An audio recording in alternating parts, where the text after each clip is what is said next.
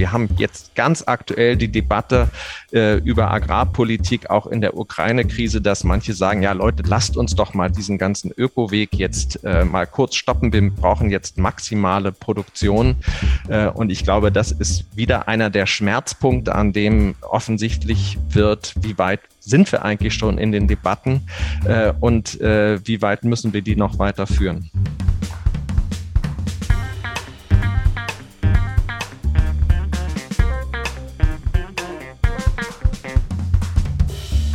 Willkommen zu Erststimme, das ist Folge 46. Die Klimakrise wird immer spürbarer. In Somalia gibt es gerade die schlimmste Dürre seit Jahrzehnten.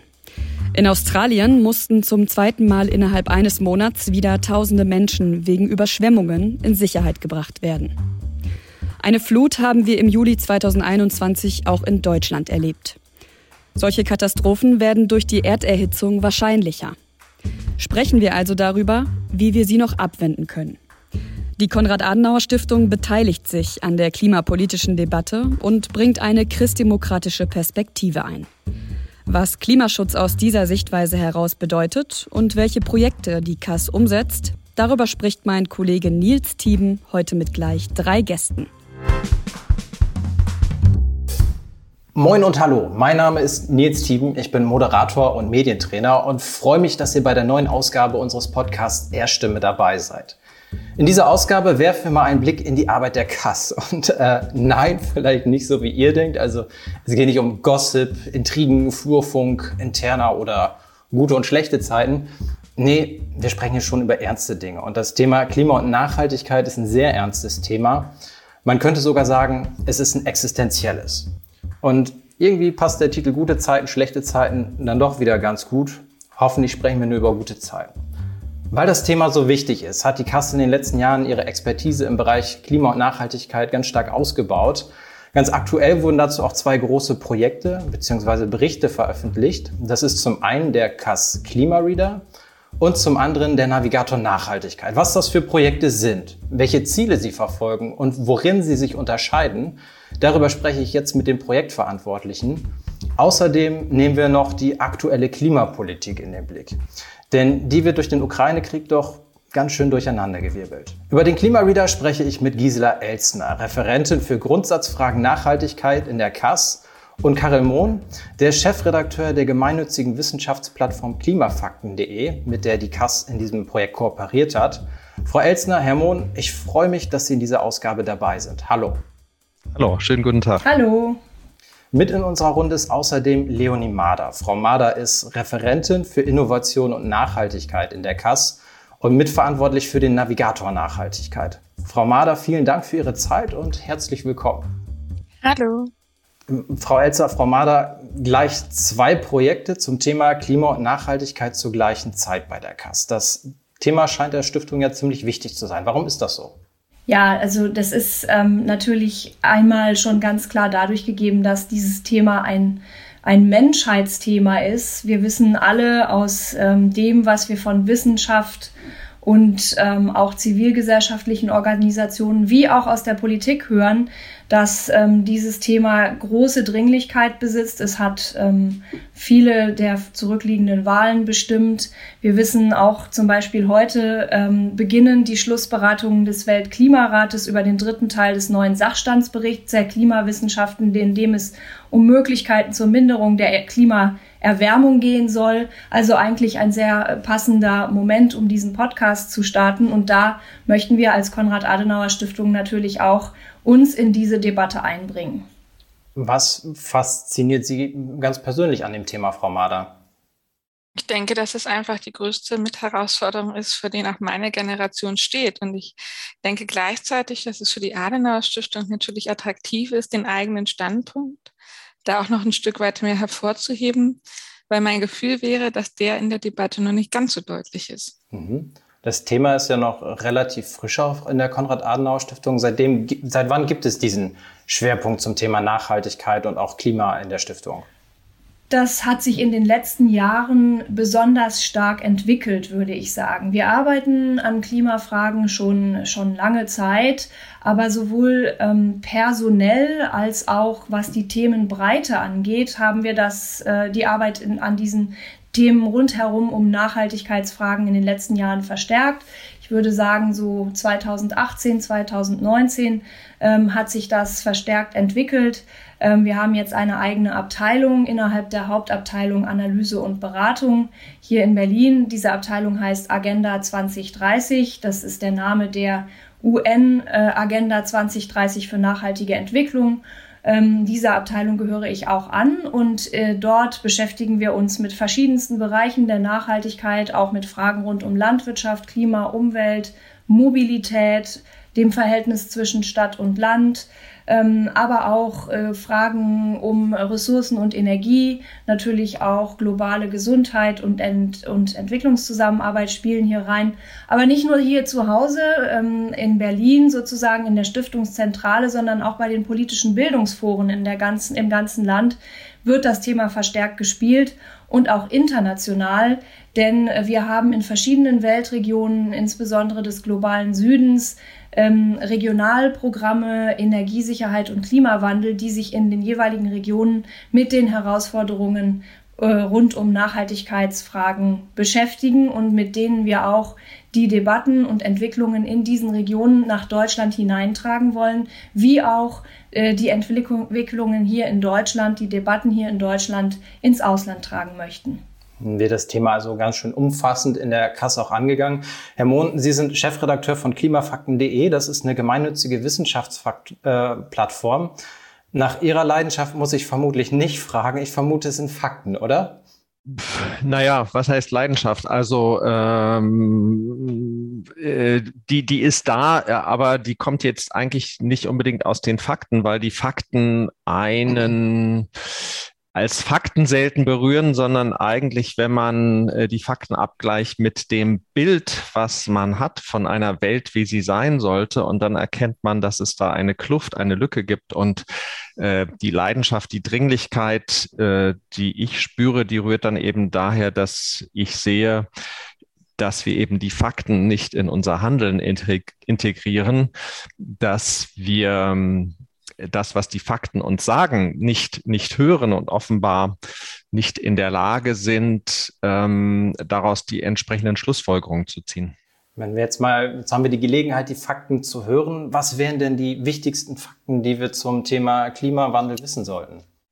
Es gibt äh, da den Versuch, äh, all das Weltwissen, was wir haben, was sehr belastbar ist ähm, und an dem wir uns gut orientieren können, in wenigen Worten zusammenzufassen. Und äh, dazu zählen äh, die Aussagen, dass der Klimawandel real ist, dass er Menschen äh, gemacht ist, ähm, dass wir jetzt handeln müssen und dass wir handeln können. Also das würde ich sagen, sind die Fakten, an denen man sich orientieren kann, die man natürlich unendlich auffächern und äh, differenzieren kann. Aber dieses Gerüst, ähm, das ist stabil. Frau Elzner, gemeinsam mit Herrn Mohn haben Sie ja ganz konkret an dem CAS Klima Reader gearbeitet, worüber wir heute sprechen wollen.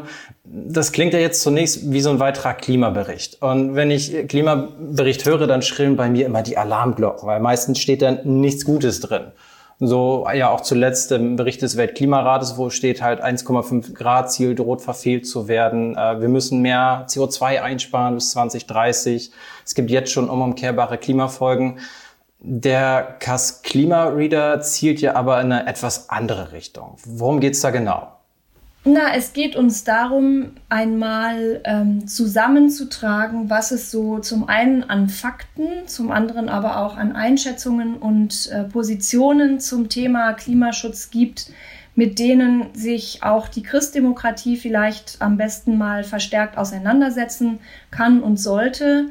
Ähm, wir möchten damit ein Angebot machen, eben diesem Thema sich aus einer christdemokratischen Perspektive heraus zu anzunähern und ähm, auch eben dann äh, noch verstärkt in diesem ähm, Findungsprozess um äh, ja, äh, Positionen und Konzepte sich ähm, einzubringen mit, mit eigenen aus der Christdemokratie herausgeprägten ähm, Positionen. Das ist also etwas, was wir als Angebot formulieren möchten. Einerseits, das heißt, ähm, wir haben da keinen Anspruch auf absolute Wahrheit oder auf absolute Vollständigkeit.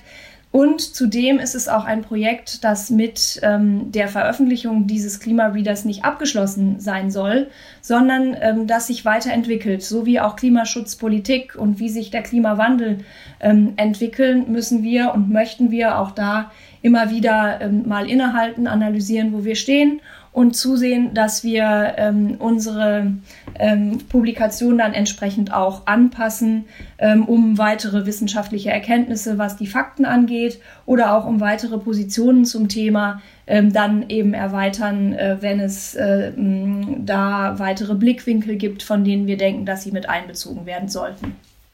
Jetzt ist äh, der Klimareader ja eine Zusammenarbeit von klimafakten.de und der Konrad-Adenauer-Stiftung. Wie kann ich mir diese Zusammenarbeit in dem Projekt konkret vorstellen? Also wer war für was zuständig? Also wir sind, glaube ich, beide von dem gleichen Punkt ausgegangen. Äh, wie Gisela Elsner eben sagte, äh, die, die Ausgangsfrage war, wie kann sich die Christdemokratie in die Klimadebatte einbringen?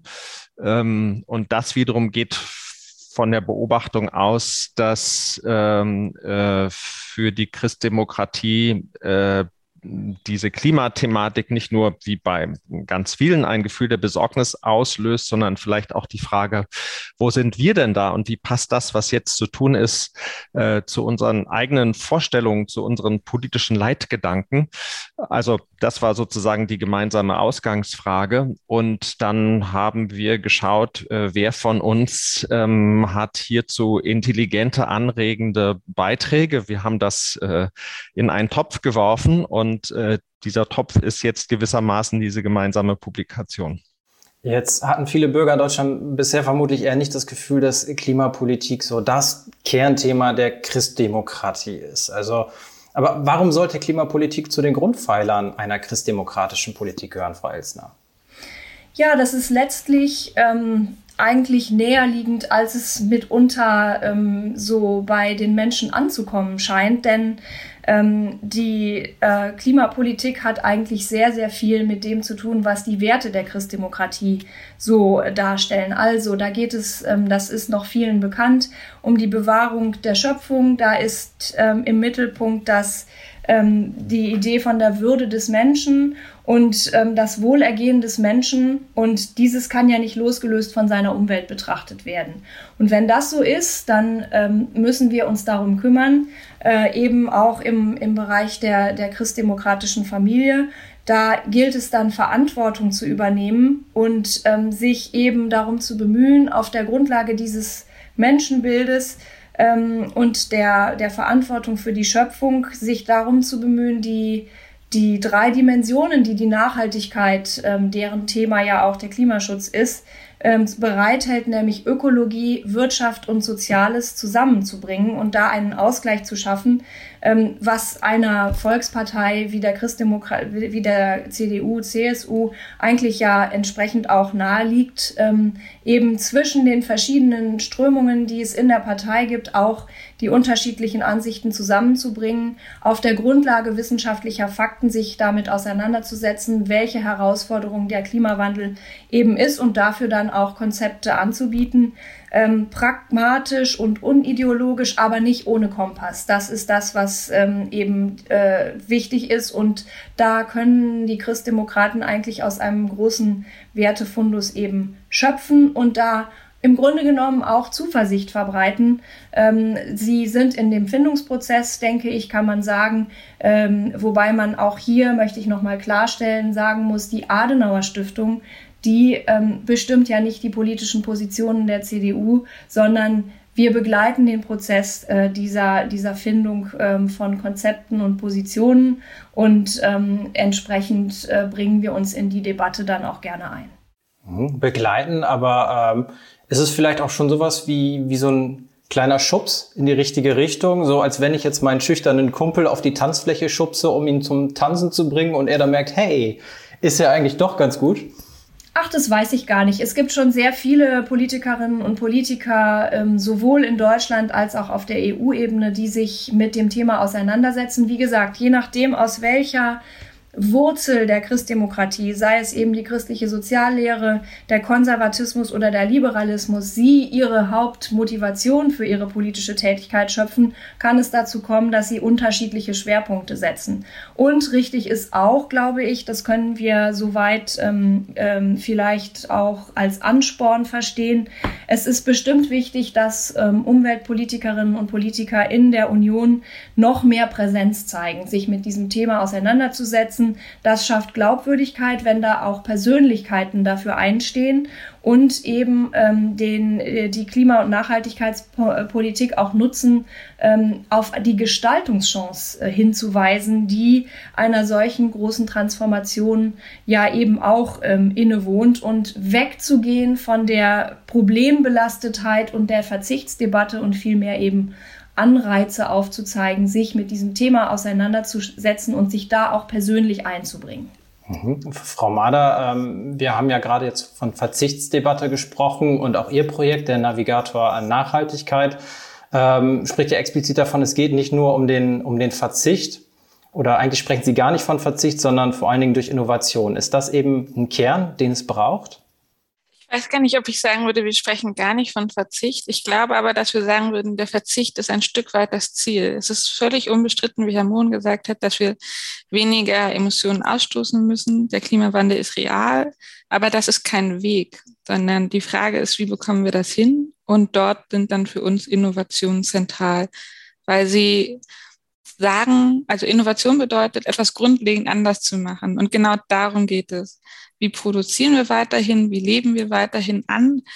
Das aber eben nicht so, dass wir einfach nur in einem, einer Kategorie von weniger denken, sondern in einer Kategorie von anders, so dass wir beispielsweise so produzieren, dass wir weniger Emissionen verbrauchen. Mhm. Über den Navigator sprechen wir gleich noch ausführlicher. Herr Mohn, Sie sagten eingangs, äh, ja, Fakten sind wichtig, aber worum es Ihnen vor allen Dingen geht, ist es, diese Lücke zu schließen zwischen dem, was wir an Fakten wissen und dem, was wir tatsächlich tun, um den Klimawandel halt doch noch zu, zu verhindern oder zumindest ähm, abzuschwächen. Wie, wie kann man das denn besser machen? Wie kann man diese Lücke schließen? Also man kann diese Lücke schließen, wenn man sich anschaut, was, äh, was es blockiert, ins, ins Handeln zu kommen.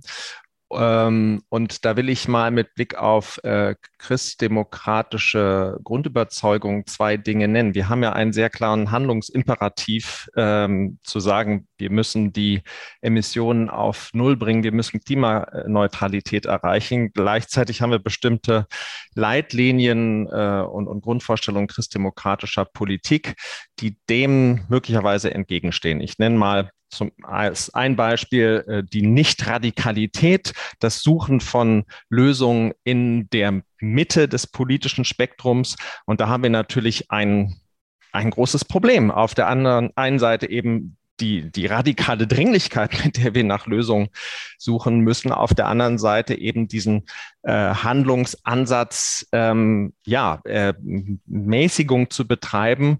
Und äh, das ist gar nicht so einfach miteinander äh, auf, in Übereinklang zu bringen.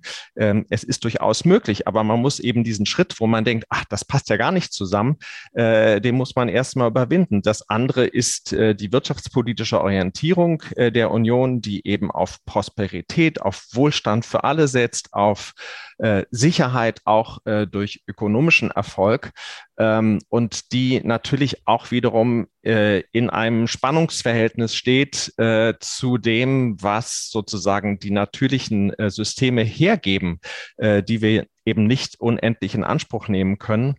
Und ähm, da muss man sich anschauen, wie das geht. Und um da vielleicht nochmal das Thema Verzicht äh, ähm, äh, zu erwähnen, äh, ich glaube, es gibt hier Ressourcen, die die Christdemokratie noch nicht so äh, erschlossen hat in Diskurs.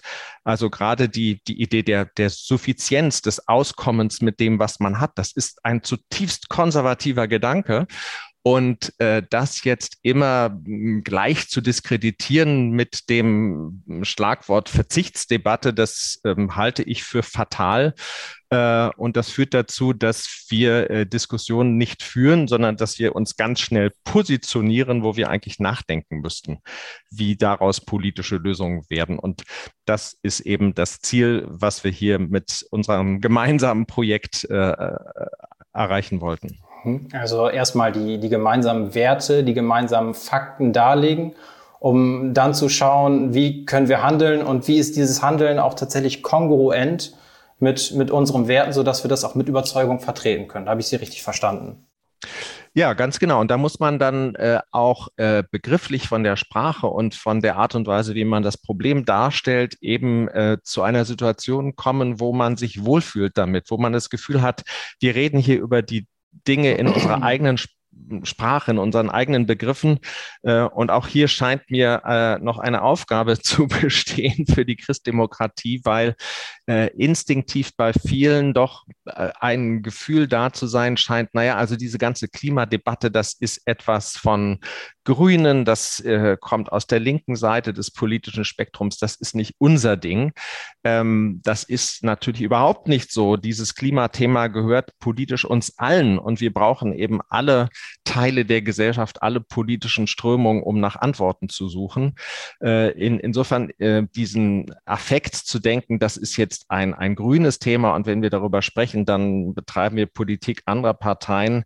Äh, das, das ist nicht hilfreich und da muss muss man dann eben zu Dingen kommen, die einem selber gut gefallen, wo man sagt, ja, das ist unsere Vorstellung davon, wie, wie Gesellschaft, äh, wie unser Land, wie äh, die Welt aussehen könnte und sollte.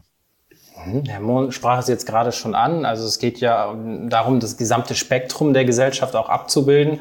Und Frau Elzer, Sie sagen, es gibt beim Thema Klimapolitik ja auch ein riesiges Gestaltungspotenzial. Und äh, jetzt ist das natürlich ein Bereich, äh, Herr Mohn sagt es, in dem es nicht reicht, wenn nur einige wenige gestalten oder nur ein gesellschaftlicher Bereich. Aber äh, welche gesellschaftlichen Partizipationsmöglichkeiten sehen Sie denn ganz konkret?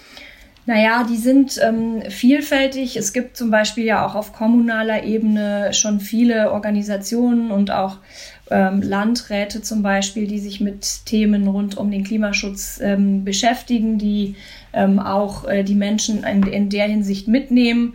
Ähm, und es gibt auch sogar ähm, auf der EU-Ebene gerade eine Zukunftskonferenz, wo sich ähm, die Bürgerinnen und Bürger der der EU einbringen können und wo auch das Thema Klimaschutz ähm, im, in einem äh, Bereich äh, beleuchtet wird, wo es wohl auch ähm, äh, eine ganze Reihe von, von EU-Bürgerinnen und Bürgern gibt, die sich da einbringen. Also es ist da vieles. Ähm, man muss vielleicht aber noch deutlicher äh, an der einen oder anderen Stelle auch äh, dazu kommen, äh, die Menschen dazu, äh, dafür zu begeistern. Das würde ich sagen, ist sicherlich etwas, was man schon noch auch in, im Rahmen der Christdemokratie ähm, stärken könnte. Herr Mund, Sie betonen ja in Ihrer Arbeit auch sehr häufig lokale und kommunale Projekte als äh, Vorreiter beim Klimaschutz. Was funktioniert da so gut? Die, eine der Schwierigkeiten bei der Klimadebatte ist, dass ähm, äh, wir es im Kopf so schwierig zusammen zu, äh, zusammenbringen, das, was wir selber tun und wie sich das global auswirkt. Wir sehen, wir haben da ein riesengroßes Problem und wir sehen sehr wenig die, die äh, Handlungsmöglichkeiten für uns selbst oder in den Gemeinschaften, in denen wir leben. Und äh, Selbstwirksamkeit ist hier der Schlüsselbegriff aus der Umweltpsychologie. Es geht darum, dass Menschen erleben, dass sie selbst etwas bewirken können mit ihrem Handeln. Und äh, dafür ist die äh, lokale, kommunale, regionale Ebene ganz entscheidend, weil ähm, wir hier die Zusammenhänge sehen und begreifen können und weil wir hier natürlich auch unheimlich viele Gestaltungsmöglichkeiten haben. Also die Veränderung äh, der Landwirtschaft, ein anderer Umgang mit äh, Energie, Ausbau von Erneuerbaren, Verkehr, all das spielt sich ja an konkreten Orten ab. Und was ich beeindruckend finde und auch äh, äh ermutigend ist, dass äh, die Christdemokratie hier einen Schatz hat und wenn ich das so sagen darf, ein, ein Schatz, den sie noch nicht genügend nutzt. Es gibt wahnsinnig viele tolle Lokalpolitiker und Politikerinnen der Union, äh, die einfach machen, äh, die ganz klar sagen, ich mache hier etwas, äh, da geht es um das Leben meiner Kinder und, und Enkel. Äh, deswegen mache ich Energiewende. Deswegen mh, versuchen wir den Verkehr anders zu gestalten. Und ich würde mir wünschen, dass diese Menschen mehr Sichtbarkeit bekommen, äh, dass die auch hm, stärker die Debatten in der Union auf der Bundesebene prägen. Haben Sie da ein ganz äh, konkretes Beispiel auf der kommunalen Ebene für ein Projekt beispielsweise? Also pff, da ist der Rhein-Hunsrück-Kreis zu nennen, der ähm, äh, seit Jahren äh, äh, eine Vorreiterrolle beim Ausbau der Erneuerbaren und bei lokaler, regionaler Wertschöpfung äh, spielt. Das gehört ja immer zusammen. Da haben wir ein äh, Interview mit dem früheren Landrat in unserem Reader. Äh, ich nenne die Gemeinde Nebelschütz äh, in der Oberlausitz, ähm, die eine Braunkohle-Ausstiegsregion ist, äh, wo es einen super engagierten äh, CDU-Bürgermeister gibt, der sagt, also wir müssen uns auf unsere eigenen Stärken äh, besinnen. Es gibt die Gemeinde Saarbeck in Nordrhein-Westfalen. Also es gibt wirklich ganz viele äh, äh, Gemeinden und äh, das ist es ja gerade. Das sind ja nicht nur einzelne Leuchttürme, sondern das ist, äh, wenn man eine Deutschlandkarte machen würde, würden da an ganz vielen äh, Stellen Punkte aufleuchten. Ähm, äh, insofern, da ist ein, ein Pfund, mit dem man noch mehr wuchern kann. Mhm. Frau Mader, Sie haben jetzt ja auch am anderen Projekt der Custom Navigator Nachhaltigkeit mitgearbeitet und auch hier geht der Blick ja sehr stark in die kommunale Ebene. Ähm, warum ist sie so wichtig? Auch für Innovation? Mhm. Ja, also zum einen, wie Herr Mohn gerade gesagt hat, es geht ja ein Stück weit, und das ist, glaube ich, wirklich ein großer, guter Ansatz der Christdemokratie um die Ermächtigung eines jeden Einzelnen, einer Einzelnen vor Ort. Ähm, und wir sehen gerade zum Beispiel, wenn es um die Hervorbringung von Innovationen geht, dass diese eben häufig in Regionen, ähm, also aus Regionen kommen. Also die berühmteste ist das Silicon Valley. Auch das ist letztlich eine Region. Und ebenso sehen wir es generell bei Innovationen. Auch zum Beispiel die Automobilindustrie ist immer regionalspezifisch geprägt. Also insofern, Innovationen kommen häufig aus Regionen. Und was ich gerne noch zu ergänzen würde zu dem, was Herr Mohn gerade gesagt hat, ähm, dass ich glaube, dass was auch wir in den Navigator ähm, in den Blickstund oder in, ein Stück weit in den Fokus nehmen, dass es eben ein anderes Reden auch ein Stück weit über Nachhaltigkeit an der Stelle vielleicht braucht. Wir reden einerseits von Suffizienz, das hat auch seine Berechtigung, das hat Herr Mohn gesagt, also den Verbrauchen von weniger. Aber ebenso haben wir noch unheimlich viele Potenziale, Kreisläufe zu schließen, also konsistent zu sein oder einfach effizienter zu werden. Also wenn wir in die Regionen gucken, ähm, ist das zum Beispiel, glaube ich, ganz massiv so, wenn wir über Mobilität nachdenken ähm, und gerade über den ÖPNV auf dem ländlichen Raum. Wir haben uns zum Beispiel in meinem Projekt ähm, mit Verkehr on Demand beschäftigt. Früher hieß das Rufbus. mit der Digitalisierung haben wir da massive Potenziale, auch einfach effizienter hier zu denken. Und insofern glaube ich, mit dem Projekt können wir da noch mal ein Stück weit anschließen, weil wir halt den Akteuren vor Ort mitteilen, wie sie nicht nur am Ende weniger verbrauchen können, sondern wie sie Dinge anders machen können und damit motivierend wirken in die Gesellschaft hinein. Hm, sie sagten gerade, ähm, es ist vielleicht auch wichtig, dass wir anders über Nachhaltigkeit sprechen. Ähm, wir haben vorhin auch gelernt, dass es wichtig ist, erstmal eine gemeinsame Faktenbasis zu haben, um zu wissen, worüber man äh, spricht. Nachhaltigkeit ist ja ein ziemliches Buzzword mittlerweile geworden. Wenn wir über Nachhaltigkeit sprechen oder wenn wir hier in dieser Runde über Nachhaltigkeit sprechen, was, was meinen wir dann damit, mit Nachhaltigkeit? Ich denke, dass äh, es gibt eine Lehrbuchdefinition, die ist uns allen wahrscheinlich bekannt. Das bedeutet, auch den nachfolgenden Generationen die Ressourcen zu lassen, die sie brauchen, um ihre Bedürfnisse zu, zu ähm, befriedigen. Es bedeutet aber vor Ort ganz was Unterschiedliches. Ich glaube, das ist auch wichtig, wenn wir über Nachhaltigkeit sprechen. Wenn das Ziel, wenn das Ziel ist, diese Ressourcen zu erhalten und sie deshalb gegenwärtig auch zu sparen, was das aber dann als Handlung vor Ort bedeutet, kann immens divergieren. Und wenn wir reden da zum einen über klassische Industrieprozesse. Dort geht es Nachhaltigkeit dann schlicht weniger zu verbrauchen. Es geht aber auch zum Beispiel um neue Teilhabeprozesse. Gisela Eltner hat es ja eben schon angesprochen. Das ist eben auch nachhaltig, Menschen vor Ort einzubinden und sie zu aktivieren, Verantwortung für ihre Umgebung zu übernehmen. Das heißt, Innovation gar nicht nur verstanden als technische Innovation, sondern als gesellschaftliche Innovation quasi auch. Genau, das hat zwei Ebenen. Zum einen, Innovation bedeutet etwas neu machen. Wir können auch, auch etwas neu zu organisieren. Ich komme zurück zum ÖPNV. Das ist, das sind Busse und das ist ein Smartphone, das ist da, aber das ist eine neue Organisation von Mobilität. Ähm, das ist zum einen die Ebene, die soziale Ebene, die wir bei Innovation haben. Das zweite, was ganz, ganz wichtig ist, wir haben ganz viele tolle Erfindungen in diesem Land, aber sie werden nichts dem Klimaschutz beitragen, wenn sie nicht genutzt werden.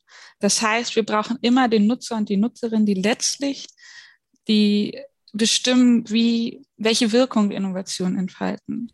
Und das ist deshalb ganz wichtig. Das kann Politik auch nicht von oben vorgeben. Also ich denke, jeder der momentan eine Maske trägt, sieht alleine schon, wie schwierig. Also es ist vorgegeben, man soll sie über Mund-Nase tragen, aber es gibt dann doch viele Leute, die das nicht machen und Politik kann nicht in jedem Bus sitzen, nicht in jedem Zug sitzen und jedem oder jeder die Maske über die Nase ziehen, sondern es geht darum, aus der Gesellschaft heraus hier dieses Handlungsmuster und diese Orientierung zu stärken.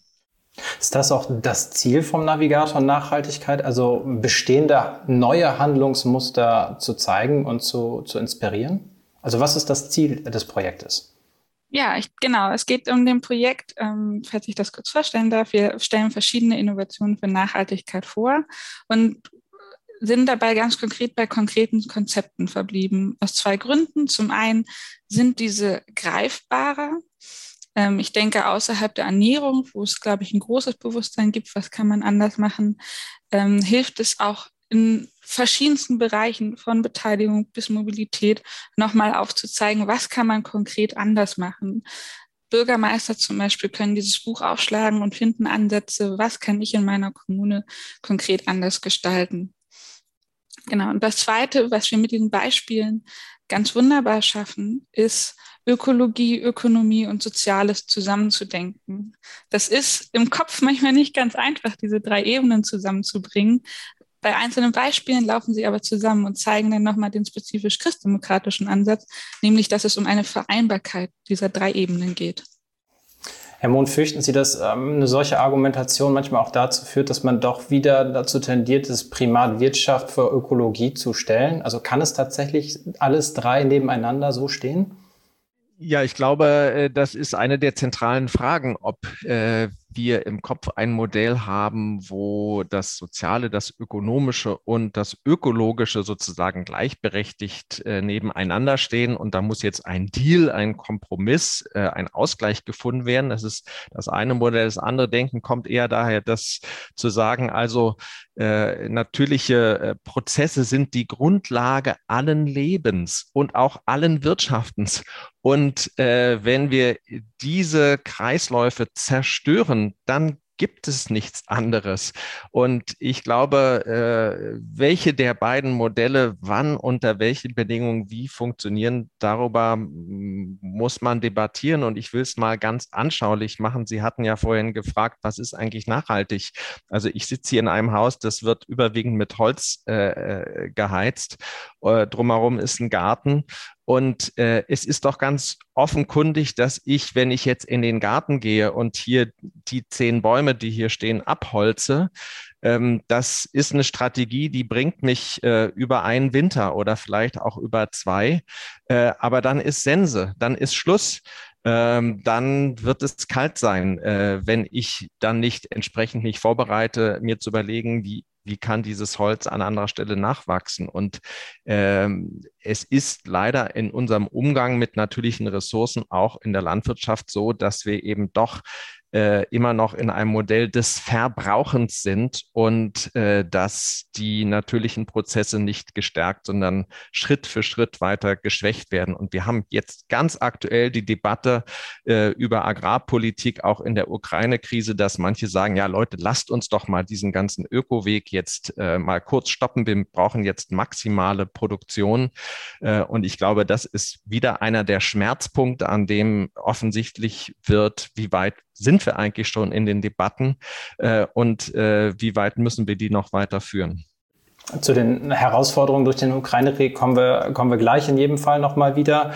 Äh, Frau Mader, was mir noch ganz wichtig ist, äh, zu fragen, wie sieht denn gelungene Innovation aus? Sie haben es ja gerade schon mal so angeschnitten, das kann nicht von oben herab äh, vorgegeben werden.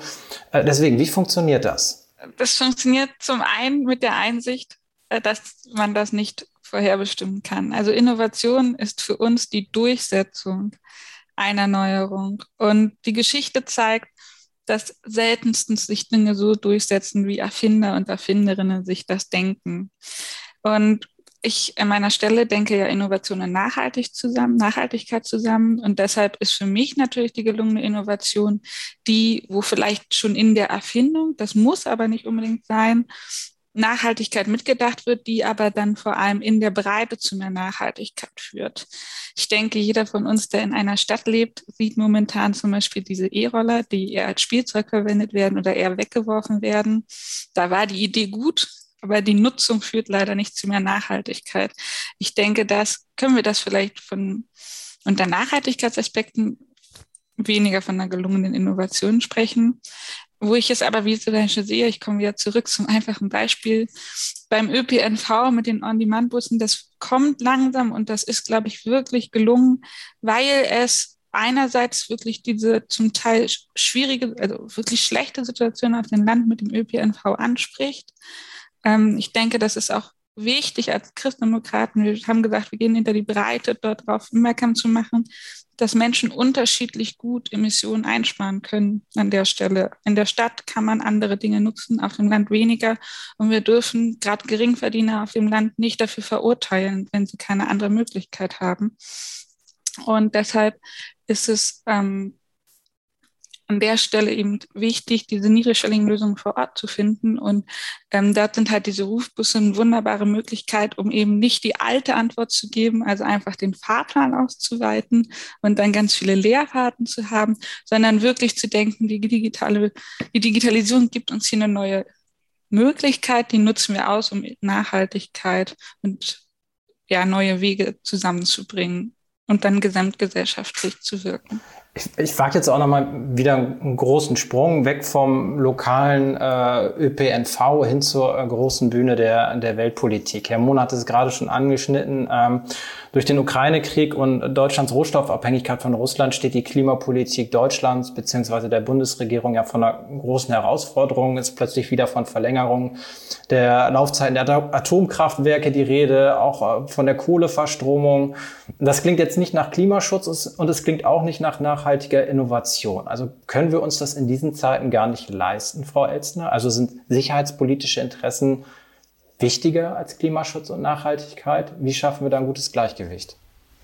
Ja, das ist sicherlich eine ganz zentrale Herausforderung im Moment. Ähm, also diese Krise, dieser Krieg zeigt ähm, einmal mehr, dass Klimapolitik auch Geopolitik ist. Und ähm, also grundsätzlich war auch schon vorher klar, dass der Klimawandel als globales Phänomen ja eins ist, wo wir auch nicht nur mit nationalen oder lokalen Lösungen äh, vorankommen werden. Aber jetzt stehen eben auch ähm, inmitten dieser Nachhaltigkeitstransformation und der, der Bekämpfung des Klimawandels solche Fragen wie Energieversorgung, ähm, Abhängigkeitsverhältnisse, wie etwa die, die Gaslieferungen aus Russland ähm, und wo die, wo die EU ähm, und äh, ja, sich einerseits natürlich aufstellen möchte, die aus, den Ausbau der erneuerbaren Energien voranzutreiben, aber eben auch sonstige Unabhängigkeit im Hinblick auf äh, Energiequellen ähm, auszuschöpfen. Es gibt die Herausforderungen rund um die Ernährungssicherheit, äh, durch Lebensmittelversorgung ähm, äh, aus ähm, den im Moment vom Krieg betroffenen Ländern, insbesondere eben auch der Ukraine. ähm, die sich auswirken werden im globalen Süden hauptsächlich, wo es dann auch äh, die Frage ist, inwieweit die sowieso teilweise fragile politische äh, Stabilität sich dort auch ähm, dann gefährdet sieht. Es gibt eben auch äh, Umweltschäden durch kriegerische Handlungen, Verseuchung von Trinkwasser, verseuchte Böden, Niederbrennen von Wäldern. Das wiederum führt zu Migration. Das sind alles gewaltige Herausforderungen und man kann, ähm, wie ich finde, auch der aktuellen äh, Bundesregierung in der ja eben auch die Grünen ähm, äh, beteiligt sind, anmerken, wie sehr sie mit diesen Herausforderungen kämpfen, wie sie sehen, was praktisch notwendig ist und was andererseits unter Nachhaltigkeitsgesichtspunkten wünschenswert ist. Man sollte sicherlich auf jeden Fall ähm, weiter dafür sorgen, dass Nachhaltigkeitsgesichtspunkte auch bei der Lösung dieser Krise eine Rolle spielen. Es ist ja schon davon die Rede, ein, die, die erneuerbaren Energien verstärkt auszubauen. Aber das sind, wie immer bei Transformationen, eben Prozesse, die eine Zeit in Anspruch nehmen. Man kann eine solche Transformation wie die hin zu allgemein mehr Nachhaltigkeit nur sehr bedingt beschleunigen. Das, das ist ähm, grundsätzlich schon so in einer relativ krisenungebeutelten Ausgangssituation. Umso mehr ist das sicherlich der Fall, wenn wir uns jetzt mit einer solchen, äh, mit einem solchen Krieg ähm, äh, konfrontiert sehen. Und das ist, wie gesagt, eine Situation, für die es keine magische äh, Lösung gibt, sondern wo unter erhöhtem Druck diese ganzen Aushandlungsprozesse äh, zwischen Ökologie, Wirtschaft und Sozialem nochmal verschärft ausgetragen werden müssen. Stehen wir an einem Scheidepunkt, Herr Mohn? Also drohen wir entweder in alte Muster einer klimaschutzabwehrenden Haltung zu verfallen oder können wir die Lage nutzen, um Innovationen voranzutreiben und vor allen Dingen notwendigen Wandel zu kommunizieren. Also viele Bürger scheinen ja bereit zu sein für Verzicht, wenn sie sagen, wir wollen auf russisches Öl, auf russisches Gas ähm, verzichten. Ähm, Gibt es da eine Chance, wenn man es ihnen erklären würde, warum das vielleicht sinnvoll wäre? Also äh, ich glaube, das Bewusstsein, dass wir an einem sehr kritischen Punkt sind, an einem Punkt, äh, wo wir äh, Dinge ganz anders denken müssen, äh, die ist sehr breit da. Ähm, wenn man äh, Umfragen sieht, äh, dann kann man ablesen, dass breite Mehrheiten äh, dazu bereit sind, äh, für den Klimaschutz, äh, aber auch um die Abhängigkeit von Russland zu verringern, etwas zu tun. Dass also die Bevölkerung gewissermaßen darauf wartet, dass ihre Veränderungsbereitschaft abgerufen wird. Ähm, und ähm, wenn es jetzt auf Regierungshandeln ankommt, dann würde ich sagen, ist es wichtig, damit umzugehen. Also die Bürger sagen, die Bürger und Bürgerinnen sagen, ja, wir verstehen den Ernst der Situation beim Klima und auch was die Ukraine betrifft. Wir sind da. Ja, wir sind bereit. Und ich glaube, äh, was ich mir wünschen würde, ist, dass man das abholt und äh, dass man Leuten sagt, also da wollen wir hin. Wir haben, es ist prozesshaft. Äh, wir wissen nicht alles. Äh, wir haben keine perfekten Lösungen, aber bestimmte Dinge sind klar. Zum Beispiel, dass wir den Import von Kohle, Öl und Gas äh, aus Russland schnellstmöglich reduzieren wollen. Und ähm, dann glaube ich, wenn die Regierung sagt, wir wollen etwas von euch Bürgern, dann, dann würde es auch dazu kommen, dass äh, breite Mehrheiten da mitziehen.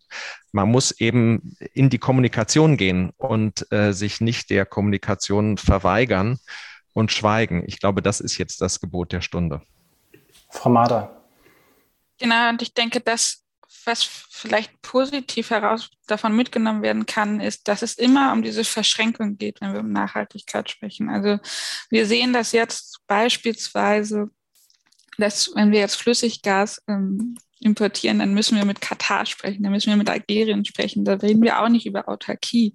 Das wird ja teilweise so ein bisschen, ähm, ja, ich würde sagen, gerade von Herrn Habeck, glaube ich, auch manchmal ab und zu ja von grünen Menschen so dargestellt. Aber das wird nicht der Weg sein. Wir reden dann über neue Abhängigkeiten. Und es zeigt einfach die Verflechtungen, die Nachhaltigkeit in sich birgt. Und ich denke, dass die Christdemokraten sehr stark darin sein können, zu sagen, dass auch nicht Politik die endgültigen Lösungen bereit haben wird, wie wir diese Nachhaltigkeit erreichen, sondern sie stellt die Rahmenbedingungen bereit und dann jedem Einzelnen und jede Einzelne zu ermächtigen. Und gerade in der gegenwärtigen Situation sehen wir auch, dass es auch diese einzelnen Menschen braucht. Wenn wir jetzt beispielsweise darüber denken, dass wir weniger abhängig von Gas werden sollen, dass vielleicht einige sagen, das ist für mich Aus, der Ausschlagpunkt, jetzt eine Wärmepumpe einzubauen, dann haben wir momentan das Problem, dass wir dafür gar nicht genug Handwerker haben in vielen Gegenden. Und das zeigt einfach, wie Ökologie, Ökonomie und Soziales selbst bei dem Willen, das, vor allem das Ökologische voranzutreiben, zusammenspielen müssen, damit diese Transformation gelingen kann. Meine, meine letzte Frage, Sie sprachen es gerade an. Ähm, wir brauchen Rahmenbedingungen und wir müssen jede Einzelne und jeden Einzelnen äh, dazu ermächtigen, äh, zu handeln. Was könnte ich denn jetzt selbst konkret tun? Also welchen Rahmen habe ich, in dem ich handeln kann?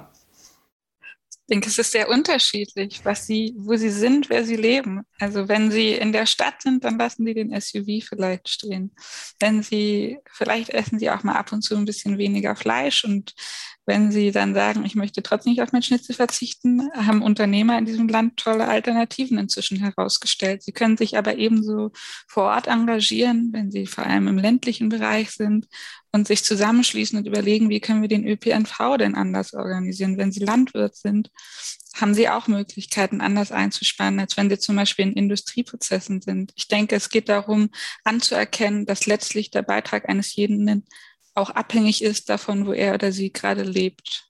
Das ähm, vielleicht daran anknüpfend ist auch, glaube ich, etwas, was ähm, für die Christdemokratie gut zu vermitteln sein sollte, die sich eben aus, aus unterschiedlichen Strömungen zusammensetzt. Es gibt insofern nicht die eine Wahrheit und es reicht nicht das eine, was wir tun, sondern je nachdem, wo wir stehen, müssen wir unterschiedliche Beiträge leisten und es können auch unterschiedliche Beiträge geleistet werden und die sind dann nicht unterschiedlich gut, sondern die bilden idealerweise zusammen ein großes Ganzes, das dann diese Transformation, die erforderlich ist, unterstützt. Und ähm, das ist, ähm, das ist, glaube ich, das Gebot der Stunde. Ähm, wir haben ja auch erlebt, ich glaube, es gibt da auch vielleicht eine gewisse besondere Sensibilität bei den Menschen im Moment, gerade denen, die sich in besonderer Weise ähm, äh, aufgerufen fühlen, für Klimaschutz einzutreten. Wir haben die Erfahrung der Corona-Pandemie gemacht, wo auch diskutiert wurde, können wir uns das jetzt leisten, äh, weiter diese Nachhaltigkeitstransformation voranzutreiben. Ähm, wenn wir es nicht tun, verlieren wir wertvolle Zeit und das gilt auch jetzt. Und ähm, deswegen zählt jeder Beitrag von jedem und jeder, je nachdem, wo er oder sie steht und welche Beiträge er oder sie leisten können. Sie hatten ja die Frage gestellt, was kann man tun? Und ich glaube, das Wichtigste ist äh, eben den Blick darauf zu richten und wegzukommen von einer Situation, wo wir darüber reden, was wir nicht tun können, was alles schwierig ist, wo Risiken bestehen, was scheitern könnte. Ähm, und das ist natürlich äh, gerade für die Christdemokratie, die auf Bundesebene derzeit Opposition ist, auch eine ganz schwierige äh, Situation, weil es ist natürlich die Aufgabe von Opposition zu sagen, was alles nicht geht und was schwierig ist und wo uns Kosten und Probleme drohen. Äh, und in so einer Situation auf einen konstruktiven Pfad zu kommen und zu sagen, da wollen wir hin. Hier sind Lösungen. Und das machen wir gemeinsam. Ich glaube, das ist die große politische Aufgabe dieser Stunde.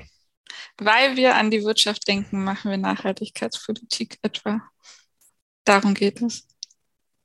Frau Mader, Frau Elsner und Herr Mohn, vielen herzlichen Dank für das Gespräch. Sehr gern. Gerne, Dankeschön. Das war Folge 46 von Erststimme. Die nächste Folge erscheint in zwei Wochen am 13. April. Mehr Infos zum Inhalt der Folge finden Sie schon bald auf der Internetseite des Büros Bundesstadt Bonn der Konrad-Adenauer-Stiftung. Wir freuen uns, wenn Sie auch dann wieder reinhören und wünschen Ihnen bis dahin eine gute Zeit.